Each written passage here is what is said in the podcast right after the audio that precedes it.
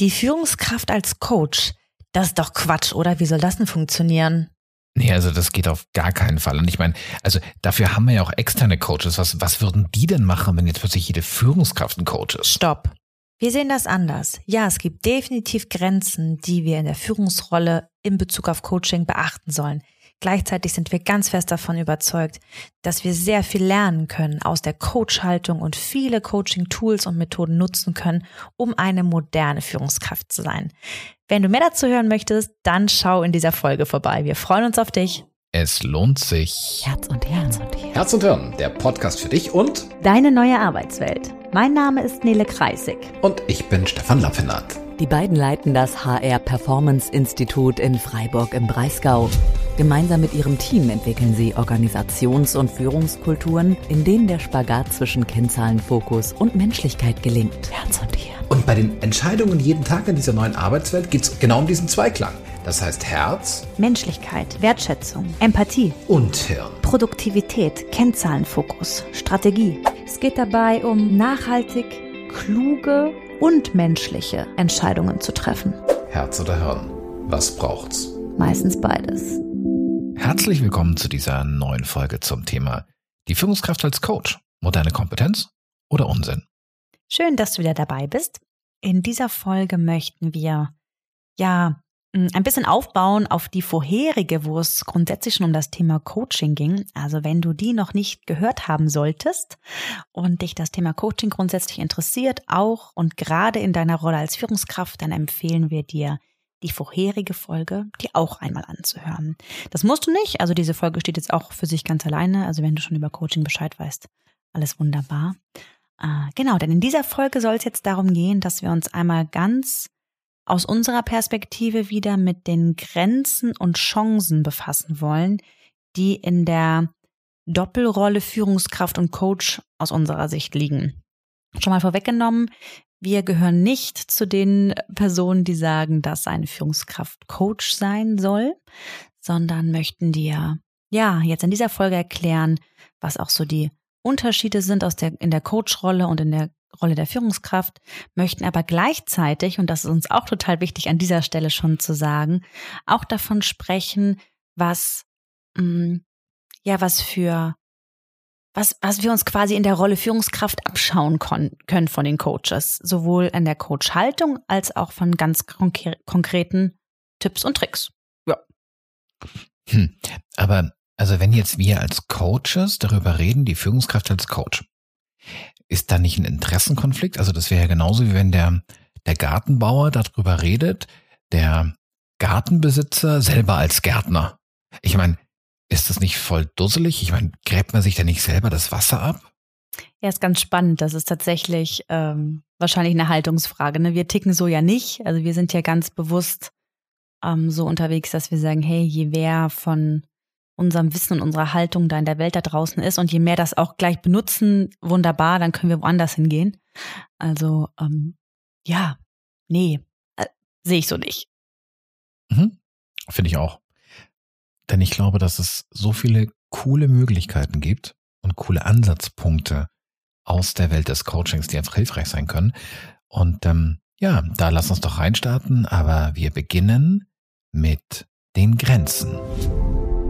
Was ist anders? Ja, wenn wir jetzt mal drauf gucken, was wir auch in der vorherigen Folge schon äh, über Coaching und die Rolle des Coaches gesprochen haben, dann ähm, wird relativ schnell deutlich, dass wir in unserer Rolle Führungskraft und Stefan und ich, wir sind ja beide auch Führungskräfte, deshalb können wir sowohl von unserer Arbeit mit Führungskräften als auch von uns selbst sprechen. Dann geht ja schon mal der erste Punkt los, wenn wir auf Unterschiede schauen, dass wir in der Rolle Führungskraft, wenn wir jemanden in unserem Team coachen wollen, dass wir da ganz klar in der Abhängigkeit sind. Das heißt, wir beide wollen irgendwie was voneinander. Sowohl Führungskraft möchte was von den Mitarbeitenden und die Mitarbeitenden möchten was von der Führungskraft.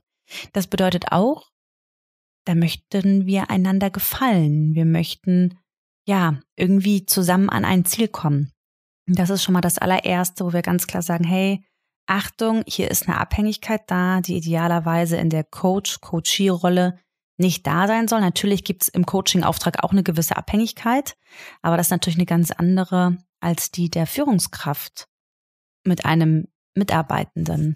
Und da, ähm, ja, einfach unbedingt drauf zu schauen, ob diese Art der Abhängigkeit, die zwecks Rolle da ist, ob die nicht dazu führt, dass ich als Führungskraft, Schrägstrich Coach, gar nicht so frei sein kann und vor allen Dingen auch mein Coachee beziehungsweise meine Mitarbeiterin, mein Mitarbeiter sich gar nicht so frei und vertraulich mir gegenüber äußern wird, einfach weil diese systemische Abhängigkeit da ist, weil ich einfach als Führungskraft die Person bin, die über, ja, Jobs entscheidet, über Gehaltserhöhung entscheidet, über Anpassung der Urlaubstage, der Arbeitszeit. Ähm, ja, das ist, glaube ich, so die erste große Grenze, die es unbedingt zu berücksichtigen gilt, ne, wenn ich als Führungskraft überlege, möchte ich coachen? Und ich glaube, da hast du in der Vorbereitung nochmal, fand ich, einen ganz einen ganz spannenden Punkt reingebracht, weil bei Abhängigkeit denkt man ja dann ganz oft Abhängigkeit des Teammitglieds von der Führungskraft. Aber eben auch zu, sich auf den Schirm zu holen, dass diese Abhängigkeit in beide Richtungen gilt. Oh ja. Und ich mag nochmal aus der, ich glaube, darüber sprach ich, über diese Coaching, über diesen Coaching-Vertrag, an dem wir da gearbeitet haben, wo ganz klar drin steht, dass es ein unverbindliches Kontaktgespräch gibt.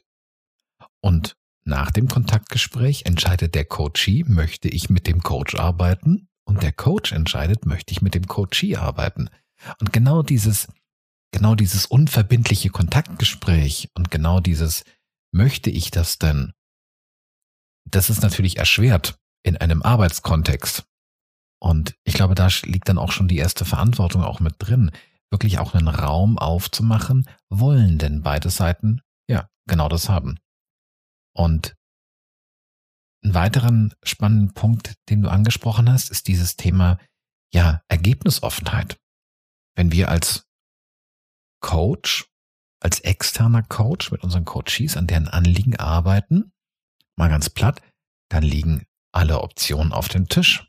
Und es ist unsere Aufgabe, so viele Optionen wie möglich auf den Tisch drauf zu bekommen, unseren Coachee zu ermächtigen, genau das zu tun. Eine klassische Frage, die ich im Auftragsklärungsgespräch, wenn ich als Coach gebucht werde, die stelle ist, ist es für Sie auch okay, dass der Coach Sie danach kündigt?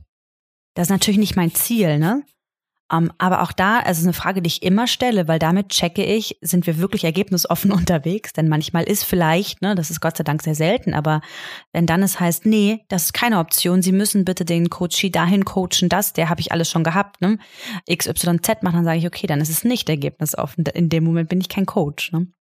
Und das in der Führungsrolle natürlich unglaublich schwer, da wirklich ergebnisoffen zu sein weil wir eigene Interessen haben. Das müssen wir, wir haben unternehmerische Interessen. Wir hatten eine Situation, mag ich vielleicht kurz aus unserem Führungsalltag sprechen. Da hatten wir eine Mitarbeiterin, eine, die wir unfassbar geschätzt haben und es auch weiterhin tun, die wollte sich weiterentwickeln. Und wir sind ein kleines Unternehmen, ne? Also wir sind zu acht hier in Freiburg. Ähm, und die wollte einfach mal was Großes sehen. Und in diesem Moment hat so mein Coach-Herz gesagt, boah, ich möchte dich unbedingt darin unterstützen, dass du dich weiterentwickelst. Aber ein Teil in mir sagte, verdammt, wie wollen wir denn ohne dich hier das alles wuppen, ne? Und allein das ist ein Interessenskonflikt, der, ja, der mich in dem Fall auch davon abhält, da wirklich gut coachen zu können, wenn ich selber so involviert bin. Und das waren jetzt große Beispiele im Sinne von Kündigung oder Nichtkündigung. Das kann auch ganz im Kleinen sein. Es kann sein, dass du als Führungskraft sagst, okay, Mensch, ich habe hier ein Projekt und da brauche ich die volle Kapazität. Möglicherweise ist aber die Lösung, die mit dem Coachie per se rausgekommen wäre, dass der Coachie vielleicht seine Stunden reduziert, dass der auf, keine Ahnung, 30 Stunden runtergeht. Möglicherweise denkst du so, boah, ich habe hier für meinen, für meine Mitarbeiterin habe ich so ein geiles Projekt. Das ist, ein, das, das ist der auf den Leib geschneidert. Und jetzt, jetzt muss ich die nur noch dahin coachen, dass mhm. sie das, dass sie es auch endlich sieht, dass sie es auch gut findet. Und ein offener Coaching-Prozess würde möglicherweise ergeben, dass ihre Ressourcen, ihre Potenziale vielleicht an einer anderen Stelle sind. Ja, die ich gar nicht sehe, weil ich einfach auch ein Mensch bin mit meinen Interessen. Genau. Und dieses, dieses Sehen, das ist nochmal ein total spannender Punkt, denn wenn, wenn wir als externe Coaches mit einem Coachee in Kontakt kommen, dann kennen wir die Person oftmals gar nicht. Mhm. Wenn das nach einer Führungskräfteentwicklung ist, dann haben wir natürlich ein paar mehr Kontaktpunkte, aber dieses Thema Vorprägung, Vorerfahrung, Vorurteile. Mhm. Das hast du natürlich als externer Coach gar nicht oder deutlich weniger. Vor allem nicht die emotionale Relevanz, ne? Also habe ich jetzt auch, ich coache gerade ein Team in Hamburg und da merke ich auch, ähm, dass ich einfach mit meiner Rolle von draußen drauf schauen, ähm, da einfach eine ganz andere emotionale Wucht mit reinbringe, ne? weil ich halt nicht diese Vorerfahrung habe und da klar drauf gucken kann. Kann eine Führungskraft vielleicht auch, ne? Also uns geht es jetzt ja nicht darum zu sagen, das, das, das kann man als Führungskraft nicht, sondern eher Grenzen aufzuzeigen, an die es sich einfach lohnt, dran zu denken, wenn ich selber coachen möchte. Und ein ganz, ein ganz spannendes Feld finde ich dieses Thema Expertenwissen. Denn das ist ja auch so ein Klassiker. Mm, da schlagen so zwei Herzen in meiner Brust. Das eine ist, du hast einen, du hast einen Geschäftsführer. Dieser Geschäftsführer sucht. Vielleicht hast du auch eine Geschäftsführerin. Stefan hat mich gerade grinsen gesehen, weil wir üben ja geschlechterneutrale Sprache. Deshalb finde ich es gerade schade, dass es der Geschäftsführer ist und nicht die Geschäftsführerin. Okay. Wir nehmen vielleicht die Geschäftsführerin. Genau. Also du Hier hast sitzt gerade eine mit dir am Tisch. Du hast eine Geschäftsführerin. Ich genieße es sehr. Du hast eine Geschäftsführerin und diese Geschäftsführerin sucht einen Coach. Und dann ist ganz oft eine Frage, die bei uns aufschlägt. Wie viel Führungserfahrung haben Sie denn? Das ist total schlüssig. Um, aus Sicht des Coaches eher nicht relevant, aber aus Sicht des Klienten spannend. Die Person fragt natürlich nach Erfahrung, als ob die Erfahrung wirklich hilfreich wäre. Und jetzt drehen, jetzt drehen wir es genau um. Jetzt bist du als Führungskraft möglicherweise die Person mit einem hohen Fachwissen, mit einem hohen Expertenwissen. Und darauf sollst du jetzt nicht zugreifen. Du sollst nämlich weniger Aussagen reingeben, sondern vielleicht mehr Fragen stellen. Du sollst die andere Person ähm, ähm, enablen, dass die aus sich heraus das entwickelt. Ermächtigen.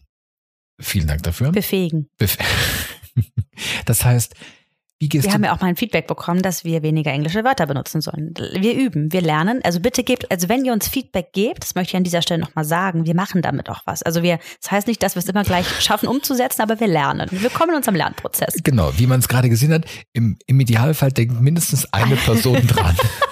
Gut, dass du es gerade bist. Genau. Oh man, jetzt wird's anstrengend für mich. Das heißt, dieses, das heißt, dieses Expertenwissen, da gibt es auch so einen schönen Begriff, die Grandiosität der Führungskraft. Das heißt, dieses, ja, dieses, vielleicht dieses auch besser wissen, was da vielleicht auch mitschwingt und das alles rauszunehmen und geh auch mal auf die andere Seite. Stell dir mal vor, du bist jetzt Mitarbeiterin, du bist Mitarbeiter und du hast bisher, ja, von deiner Führungskraft hast du auf Fragen Antworten bekommen. Du konntest immer mit einem Problem hingehen und hast eine Lösung bekommen.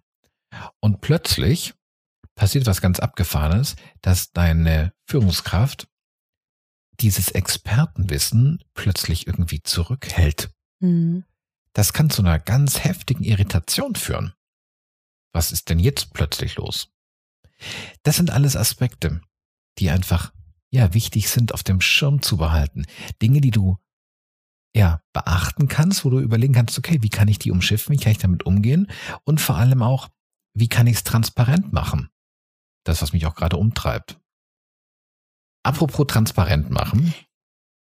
Wenn du dich jetzt gerade fragst, hey, wieso soll ich denn als Führungskraft mein geniales Wissen jetzt nicht reinbringen, dann empfehlen wir dir vielleicht doch nochmal die Folge davor zu hören.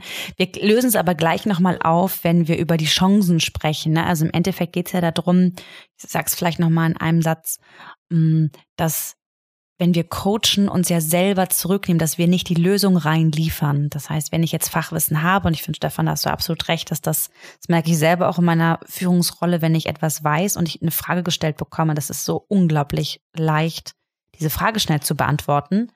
Und dann denke ich, okay, jetzt habe ich es beantwortet, aber meine Mitarbeiterin oder mein Mitarbeiter hat selber gerade gar nicht gelernt, an diese Antwort selber ranzukommen. Ne? Aber es war so schön schnell, kurzfristig, dass die Person jetzt wahrscheinlich immer bei mir auf der Matte stehen wird, um die gleiche Frage oder eine ähnliche zu stellen. Daran habe ich dann halt in diesem Moment nicht gedacht. Ne? Genau. Ein Punkt noch, also es gibt sicherlich noch weitere, aber das sind so die, die uns einfach besonders am Herzen liegen mit unserer Coachhaltung. Ich sage bewusst immer unsere, weil das ein nicht geschützter Begriff ist, das Thema Coaching, und wir einfach von der Haltung sprechen, die wir gelernt haben, in der wir auch jetzt seit Jahren coachen und das einfach auch sehr gerne tun. Und ein ganz wichtiger Punkt, der uns super, super wichtig ist, das ist das Thema Diskretion, Vertraulichkeit, was wir nämlich auch immer wieder sagen in ähm, Auftragsklärungsgesprächen ist, dass wir keine Inhalte aus dem Coaching irgendwie mit der Personalabteilung oder mit der Führungskraft, wenn wir zum Beispiel Mitarbeitende ähm, coachen, dass wir die nicht teilen. Dass wir laden zwar die Coaches ein, wenn sie möchten, freiwillig etwas darüber preiszugeben, aber wir sind in einer absoluten vertraulichen, absolut vertraulichen Haltung unterwegs. Und das geht in der Rolle Führungskraft, das geht ja gar nicht. Also das ist einfach nicht möglich, dass also natürlich ist es möglich, dass ich meiner Rolle Führungskraft etwas nicht weiter erzähle. Das geht.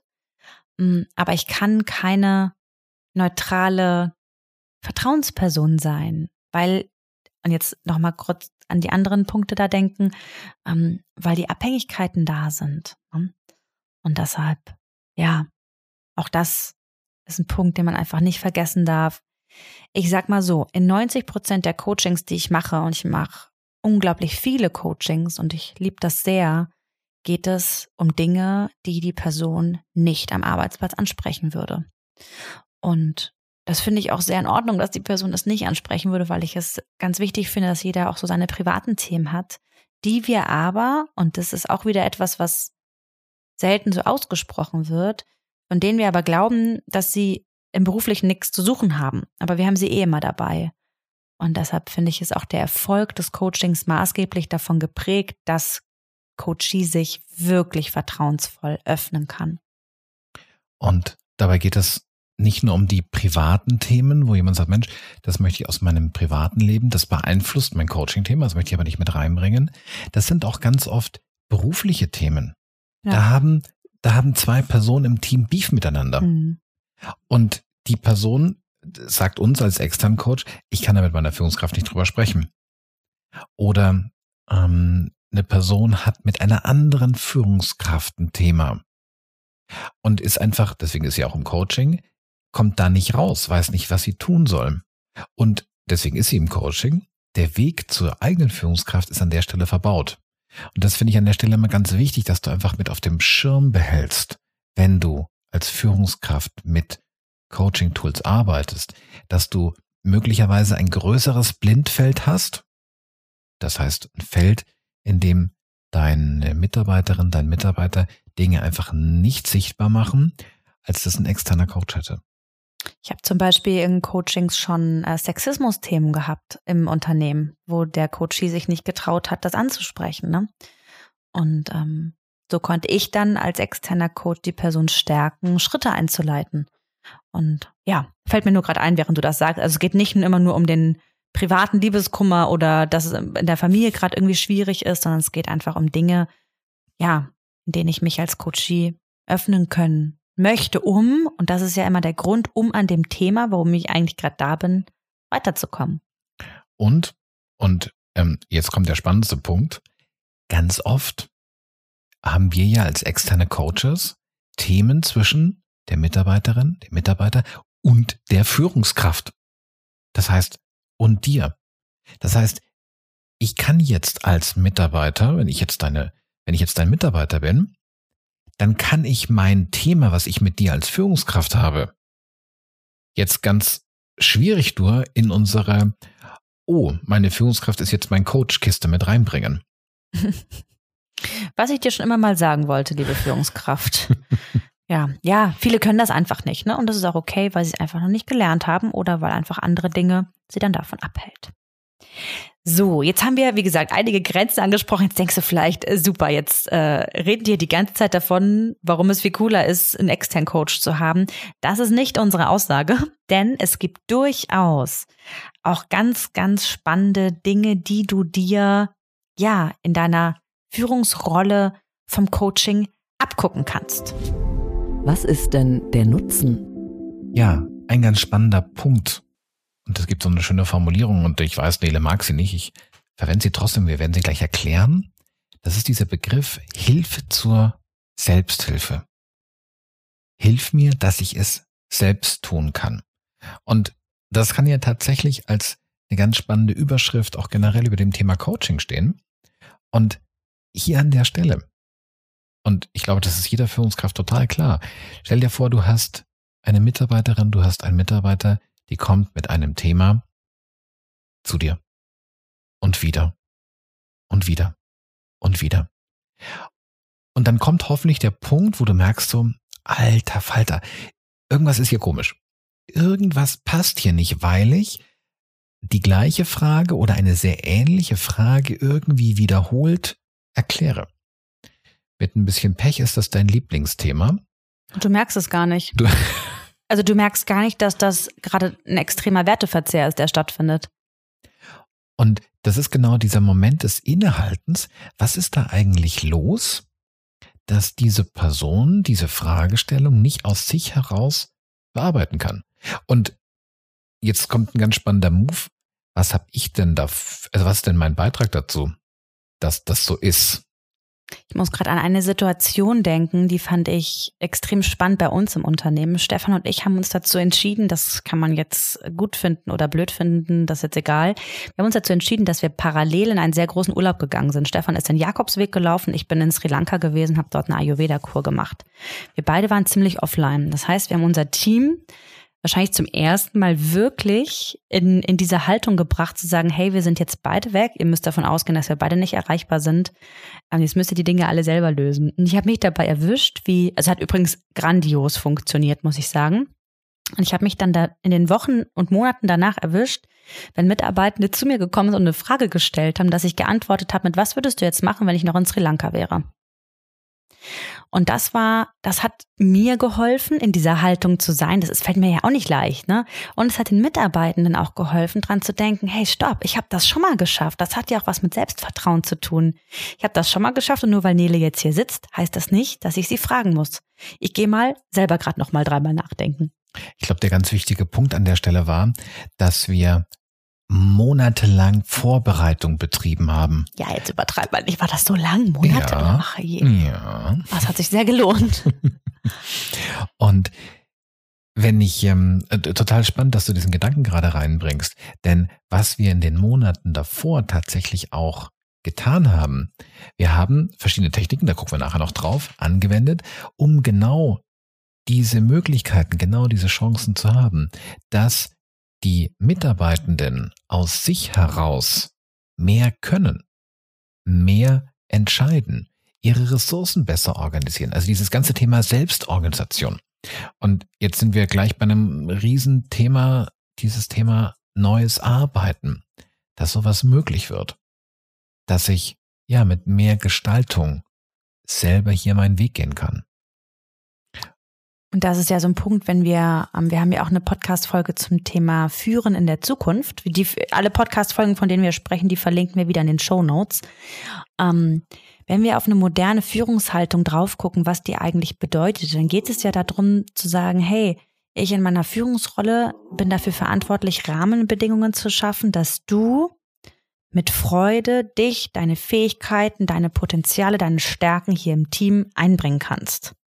Und wenn das meine Aufgabe ist, dann heißt es ganz selten, dass ich hier der, der Erklärbär oder die Erklärbärin bin und die Person bin, die eigentlich alles lösen will, ne? sondern geht es ja darum, dass die Mitarbeitenden Freude an Selbstorganisation, Freude an Selbstwirksamkeit haben, dass sie auch sinnstiftende Jobs machen wollen. Und dann ist es, ist die Coach-Haltung für mich eine total nützliche Unterstützung, ne? weil dadurch auch eine viel höhere emotionale Bindung entsteht. Plus, die Mitarbeitenden lernen total viel. Also in Bezug auf Kompetenzerwerb, die können dann einfach mehr und die wollen auch mehr. Ich möchte ganz kurz sagen, falls jetzt hier irgendwelche Hintergrundgeräusche sind, nicht wundern, der mittlerweile pubertierende Pudel räumt gerade sein Körbchen um. Aber macht ja nichts. Ein ganz wichtiger Punkt ist, dass wenn wir ja, unser Team befähigen an dieser Stelle, da steigt das Selbstvertrauen. Mhm. Oh ja. Und wenn das Selbstvertrauen steigt, dann steigt im nächsten Schritt auch mein Vertrauen in mein Team, weil hier, ja, wir auf eine andere Ebene kommen. Motivation finde ich auch einen total wichtigen Punkt. Und um es jetzt rund zu machen, für dich als Führungskraft, ich, sehe, eine ich, obene Hand. Ich muss gerade noch mal ganz kurz was sagen, weil mir das ähm, so zum Thema Vertrauen. Ich möchte noch mal kurz in mein Führungsnähkästchen ähm, euch schauen lassen. Denn auch mir geht das tatsächlich weiterhin so, ähm, hm, dass ich oft dran denke, hey, die haben das auch schon geschafft, als wir beide weg waren. Das hilft auch mir in meiner Rolle im Tagesgeschäft loszulassen und mich nicht in alles einzumischen. Also auch diese Ressource, das, das hat schon mal so gut geklappt, nützt auch mir. Also wollte ich nur noch mal kurz Mut zu machen, sowas ruhig auch mal auszuprobieren. Und ein einfaches und wunderbares Ergebnis ist Zeitersparnis. Oh ja. Und zwar auf beiden Seiten. Die Menschen in deinem Team drehen nicht x Schleifen, versuchen nicht einen Termin zu finden mit dir, verschleppen keine Dinge im Sinne von, ja, da muss ich jetzt warten, bis ich jetzt hier mit Neil oder Stefan drüber sprechen kann, sondern agieren viel aktiver und schneller. Ja. Und auch du sparst Zeit. Und jetzt passiert was ganz Spannendes. Dadurch entsteht mehr Zeit für Führung.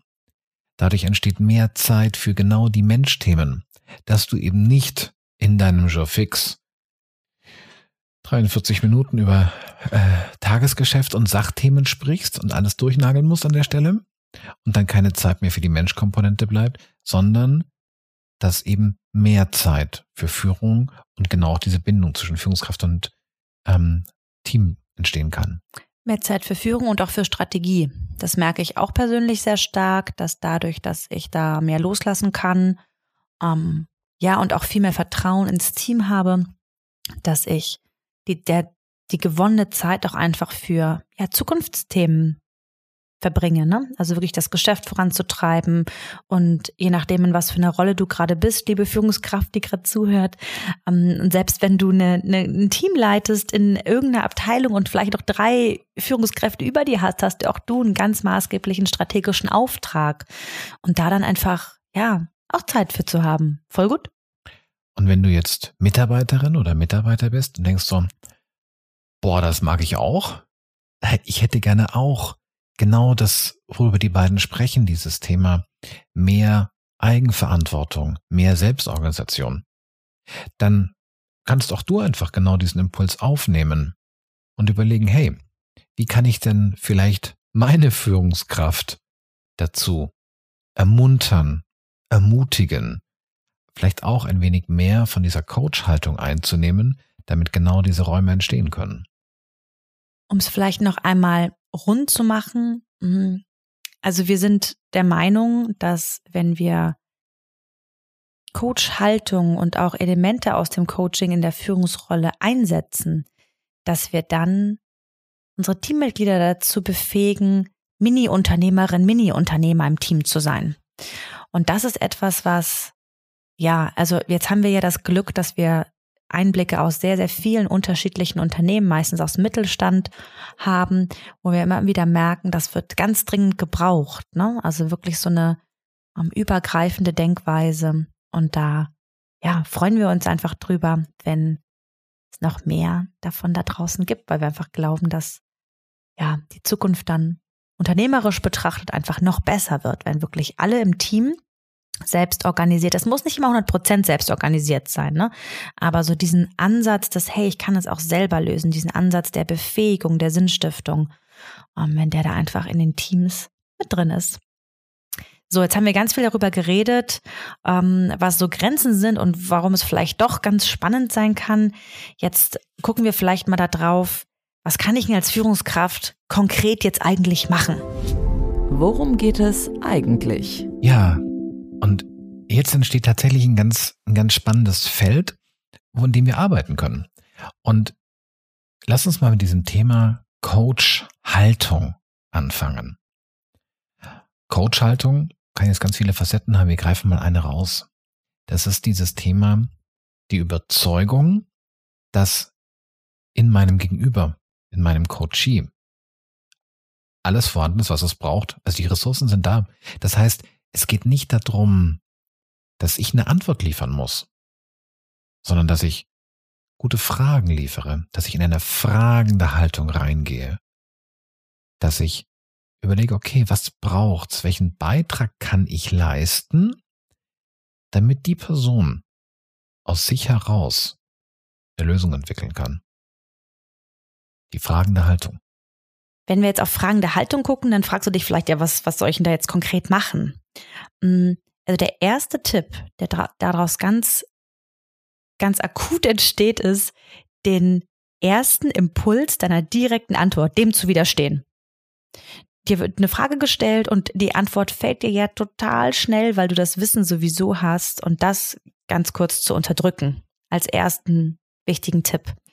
Und dann kann eine fragende Haltung sowas bedeuten wie, hey, ähm, hab deine Frage gehört, wie kann ich dich denn da drin unterstützen, dass du die Antwort auf deine Frage auch ohne mich finden kannst? Denk an das Sri Lanka-Beispiel. Was würdest du tun, wenn ich in Sri Lanka wäre? Wie würdest du dann an das Thema rangehen? Hm? Das kann man auch, ne, jetzt war das bei mir Sri Lanka, angenommen, ich wäre jetzt gerade im Urlaub, was würdest du machen, um dein Thema zeitnah zu lösen? Ne? Das könnte auch so in die Richtung fragende Haltung gehen. Oder auch noch eine andere Fragemöglichkeit. Was für Informationen brauchst du eigentlich von mir, damit du das Thema dann selbst und eigenverantwortlich lösen kannst? Was kann ich in meiner Rolle Führungskraft tun, damit du das nächste Mal, wenn du eine solche Frage hast, selbst auf die Lösung kommen kannst? Ne? Also rauszugehen aus dem, ich antworte gleich und bringe die Lösungen mit, sondern, jetzt will ich nicht wieder das Wort enablen sagen, ich befähige meine Teammitglieder da drin, selber auf die Lösungswege zu kommen. Hm? So, das ist jetzt das eine. Dann kann man, es gibt natürlich noch viel, viel mehr Fragetechniken, die man jetzt aus dem Coaching nutzen kann. Ähm, ja, da kann man einfach unterstützen mit so Fragen wie, hey, sag doch mal, woran erkennst du eigentlich jetzt auf dem Weg, dass, dass du auf einem guten, einer guten Spur bist? Ne? Was sind so Kriterien? Da kann man noch weiter unterstützen, ne? Oder so Fragen wie, wie lässt sich denn so eine Fragestellung in Zukunft vermeiden oder so ein Problem in Zukunft vermeiden? Also da gibt es unglaublich viele Fragen. Wir wollen jetzt hier nicht zu sehr in, in wobei Stefan hat, glaube ich, auch noch eine Idee. Ich mag noch kurz einen Satz zu Ende sagen. Im Endeffekt, dieser wunderbare Satz, wer fragt, der führt, den finde ich auch fast ein bisschen, ähm, wollte ich fast oldschool sagen, aber das ist schon wieder Englisch. Ähm, wie sagt man denn? Historisch? Klassisch? Klassisch. Sehr traditionell, na, ist ja auch, ist ja auch wurscht. Das ist ganz alte Schule. Wurscht ist auf jeden Fall Deutsch. So. Wer fragt, der führt, so ein bisschen in diese Richtung, ne? Also nicht gleich mit der Antwort um die Ecke zu kommen, sondern eine Frage zu stellen. Und, oh, Stefan, du wolltest auch noch was sagen, ne? mhm. ne? Ich möchte ähm, danach unbedingt auch noch was dazu sagen. Auf jeden Fall. Wir, wir werden den Podcast nicht beenden, bevor du sag, gesagt hast, was du sagen möchtest. Das beruhigt mich sehr. Eine Variante von Fragen, die ich total großartig finde, sind die sogenannten zirkulären Fragen. Von Zirkus, der Kreis. Und was heißt das? Du bringst eine weitere, eine weitere Position ins Spiel. Das heißt, du fragst quasi zurück, angenommen, wir würden jetzt die Kunden fragen. Was würde die antworten? Hm, was wäre ihr Interesse zum Beispiel von der Kundin? Angenommen, wir würden jetzt hier noch zwei Kollegen aus der Buchhaltung haben. Welcher Punkt könnte denen noch wichtig sein? Das heißt, dieses ganz bewusste, den anderen quasi mein Gegenüber aus seinen Schuhen rauszunehmen und in andere Schuhe reinzustellen, damit die Person aus einem anderen Blickwinkel aufs Thema drauf gucken kann. So, jetzt du. Ich habe gerade irgendwie, ich habe das Gefühl, wir können jetzt noch so lange über Fragetechniken sprechen. Vielleicht machen wir sogar mal eine eigene Folge über das Thema, weil das ist total schön ähm, und total groß. Mm, was mir beim Fragen einfach kommt, ist, danach kommt der nächste wichtige Schritt und das ist das Zuhören. Also Fragen, also Schritt eins, dem Impuls der Antwort widerstehen. Schritt zwei, stelle eine Frage. Schritt drei, höre zu.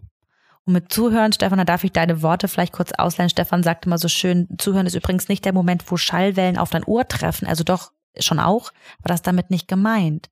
Es geht wirklich darum, mitzubekommen, was meint die Person gerade, was treibt sie gerade um. Ne? Und auch hier habe ich vielleicht immer noch meine bereits vorformulierte Antwort, die ist vielleicht immer noch ganz präsent da, sie jetzt auch wieder loszulassen, also wieder dem Impuls zu widerstehen. Jetzt habe ich eine Frage gestellt, okay, jetzt habe ich alles richtig gemacht, jetzt habe ich schon voll die Coachhaltung, aber jetzt habe ich ja, weiß ich ja trotzdem noch die beste Antwort. Auch hier sich wieder zu öffnen, es hat sehr viel mit der eigenen Haltung zu tun. Ich, ich mag, wenn ich äh, zitiert werde, das äh, Zitat gerade nochmal äh, gerade rücken. Oh ja. Zuhören, das ist nicht die Zeit, in der du über deine nächste Antwort, über deine nächste Frage nachdenkst. Das heißt, wo du schon mit was anderem beschäftigt bist, sondern stell eine Frage und sei wirklich bei der anderen Person. Ja, die Fragen der Haltung und ähm, lasst uns auf jeden Fall mal einen Podcast zum Thema Fragen machen. Es gibt so geile Fragen. Und einen weiteren Punkt, den wir reinbringen wollen, ist, hm, wir haben in der Coaching-Folge über das Thema systemisches Coaching gesprochen. System im Sinne von, dass es da viele Systemkomponenten gibt, Systemteile, die miteinander wirken. Das heißt, eine wichtige Sache, die du als Führungskraft tun kannst in dieser Coach-Haltung, dass du Fragen stellst, damit dein Gegenüber dieses System besser sieht. Also im Sinne von. Kannst du mal ein Beispiel machen, damit es gerade nicht zu abstrakt ist? Mhm. Wer ist daran alles beteiligt? Wer oder was ist daran alles beteiligt, dass du dich gerade fühlst, wie du dich fühlst? Was hängt noch damit zusammen? Das heißt, alle Fragen, die auch hier wieder den Blickwinkel weiten. Ähm, Woran gilt es noch zu denken? Mhm. Woran haben wir garantiert gerade nicht gedacht in der Aufzählung? Das heißt genau dieses, du hast vielleicht ähm, einen Mitarbeiter, der denkt gerade nur an die Abhängigkeiten innerhalb des Teams. Den Blick zu weiten, gibt es noch weitere Teams. Welche weiteren Teams sind auch davon betroffen? Wir gehen vielleicht noch weiter. Gibt es denn Personen, Institutionen außerhalb des Unternehmens, die da auch eine Rolle mitspielen? Also alles, was deinem Gegenüber hilft, dieses systemische Feld besser zu überblicken, ist an der Stelle hilfreich. Und auch hier denke ich gerade wieder an die Befähigung. Ne? Also wenn wir lernen, systemisch zu denken, dann ähm, wirst du das nächste Mal wieder ganz andere Gespräche mit deinen Teammitgliedern führen, ne? weil die dann selber schon diesen über den Tellerrand Blick, den Blick über den Tellerrand wollte ich sagen, ähm, selber schon gewagt haben. Ne? Und da kommen einfach bessere Lösungen bei raus. Ja. Das ist übrigens ein total spannender Punkt, den mag ich gerade mal mit reinbringen. In dem Moment, wo du gewisse Fragen und gewisse ja, Gesprächsaspekte wiederholst, häufiger reinbringst, lernt dein Team auch. Im Sinne von, okay, also, wenn ich jetzt zu meiner Führungskraft gehe, dann wird die wahrscheinlich wieder irgendeine so Frage stellen wie, wer oder was ist denn daran beteiligt? Naja, wenn, wenn, die, wenn ich die Frage sowieso bekommen werde, kann ich ja jetzt schon mal drüber nachdenken. Mhm. Ja. Ja, da passiert Lernen und das ist ein sehr, sehr positives Lernen. Schön. So, ein weiterer Punkt, den wir uns ja einfach von der Coachhaltung abgucken können, ist dieser Aspekt der Weiterentwicklung, ist der Aspekt des ja, Befähigens zum Lernen. Zum Beispiel bei Feedback. Wir haben auch schon eine Podcast-Folge zum Thema Wachstum durch Feedback ähm, aufgenommen, die genau diesen Aspekt beleuchtet, wie wertvoll es ist, Feedback zu geben. Und gerade in der Rolle Führungskraft ist das aus unserer Meinung unerlässlich, ähm, auf eine sehr professionelle Art, professionelle und konstruktive Art Feedback zu geben und das auch selber anzunehmen und einzufordern. Denn auch ich als Führungskraft möchte ja vielleicht auch was lernen. Also ich möchte es auf jeden Fall. Ich weiß nicht, Stefan, wie es bei dir? Ich glaube, du auch. Na, also da wirklich zu sagen, hey, wir haben bei uns hier im Team eine Feedback-Kultur und das ist zum Beispiel etwas, wo ich gerade sehr mit einigen Teams sehr stark dran arbeite, zu sagen, was muss passieren in diesem Team, damit wir einander ehrliches Feedback geben. Da gibt es eine Methode dazu, da mag ich, wie gesagt, nochmal auf diese ähm, andere Podcast-Folge verweisen, die erklären wir da auch. Mm, und zwar nicht nur, dass die Führungskraft den Mitarbeitenden im Einzelgespräch Feedback gibt, sondern dass wir sicherstellen können, dass auch alle untereinander sich Feedback geben. Und das ist ehrlich gesagt gar nicht so leicht, weil das bedeutet, wir brauchen eine sehr vertrauensvolle Haltung und müssen vor allen Dingen alle gelernt haben, wie, wie gebe ich eigentlich Feedback, ohne dass ich irgendwie komisch rüberkomme, ohne dass jemand dann vielleicht beleidigt ist oder dass ich, weil ich so emotional bin und ähm, das auch selber blöd sage. Und da ist natürlich wichtig, ja, eine Methode zu haben. Hm, die, wie gesagt, die stellen wir in der anderen Podcast-Folge vor, die reicht eigentlich schon, mhm. muss ich sagen, um sich damit einmal zu befassen und das auch gerne im Team weiterzugeben. Die, diese Folge, die ähm, da laden wir auch gerne Teams immer ein, die sich anzuhören. Äh, genau, also da wirklich hinzugehen, zu sagen, hey, wir wollen hier uns verbessern, wir wollen miteinander wachsen, wir sind Menschen, wir machen alle auch mal irgendwas Komisches oder wir machen alle Fehler und wir treten alle mal jemandem auf den Schlips. Aber wir haben hier im Team eine Atmosphäre, in der es völlig normal ist, dass wir einander Rückmeldung geben. Und das ist etwas, was, ja, was ich einfach aus der, aus der Coach-Haltung da ganz, ganz schön finde. Denn wenn ich Coach bin, dann gebe ich auch Feedback. Ich sage die Dinge, die mir auffallen. Und da ist vielleicht nochmal ein ganz spannender Punkt. Dieses Thema Feedback wird ja in Teams, also oftmals wird angefangen, überhaupt mit Feedback zu arbeiten, mit Feedback zu Arbeitsergebnissen, Arbeitsprozessen. Und was an der Stelle nochmal ganz spannend sein kann, wenn du als Führungskraft ja dich da gerade reinarbeitest in dieses Thema, quasi auch ein Feedback zu dem Prozess, der gerade geschieht, reinzugeben. Was meine ich damit? Das heißt, jetzt bist du zum Beispiel gerade am, ähm, in genau diesem Prozess mit einem Mitarbeiter und jetzt fällt dir auf, dass die Person, wenn es darum geht, Mensch, wer ist daran beteiligt, sich immer auf ein, auf ein spezielles Team im Unternehmen einschießt. Und andere, äh, andere Parteien, andere Teams fallen der Person nicht ein. Das heißt, du könntest sagen, hey, das ist, was ich gerade wahrnehme, so vielleicht so ein Tunnelblick. Das heißt, du kannst auch hier dieses Thema Feedback nochmal auf einer anderen Ebene mit reinbringen auf einer Prozessebene, wie jemand an Dingen arbeitet. Eine weitere spannende Komponente. Absolut. Ja, ein Punkt haben wir noch. Auf jeden Fall. Was, es gibt noch ganz viel zu sagen, aber einen Punkt wollen wir auch noch nennen. Eine In unserer unvollständigen Aufzählung, das möchte ich aber noch mal dazu sagen. Eine Phase, eine Phase im Coaching ist die Ressourcenphase. Sag noch mal kurz, was damit gemeint ist. In der Ressourcenphase geht es bewusst darum, den, den Coachie darin zu unterstützen, zu gucken, was hast du denn alles zur Verfügung? Was hast du denn alles in deinem Rucksack in Anführungszeichen an Fähigkeiten, an Erfahrungen? Auf welche Personen kannst du zurückgreifen? Auf welche Kompetenzen kannst du zurückgreifen? Was hast du selber schon erlebt? Ähm, du hast deine Motive als Ressourcen, du hast deine Werte als Ressourcen. Das ist ein ganz großes Bündel, Jetzt denkst du als Führungskraft, total super, macht ihr das mal als externe Coaches. Wir wollen dich dafür sensibilisieren, welche Ressourcen sind denn im Unternehmen da?